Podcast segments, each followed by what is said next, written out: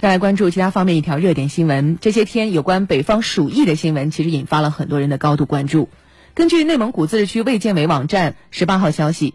十一月十八号，四十二名与在北京确诊的两名肺鼠疫患者的锡林郭勒盟密切接触者医学观察期满，没有发热等异常表现，实验室的 PCR 检测均为阴性。经过专家会商研究，解除医学观察。那目前还有四名密切接触者，他们仍然在继续医学观察，没有发热等异常表现。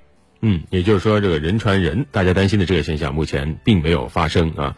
呃，来自锡林郭勒盟镶黄旗的腺鼠疫患者呢？本身还在化德县医院隔离救治，该患者密切接触者二十八人继续医学观察，目前没有发热等异常现象，当地区内也没有新发病例。自治区卫生健康委会继续按照自治区党委政府安排部署，落实好疫情防控各项工作任务和医疗救治，切实做到依法科学防控。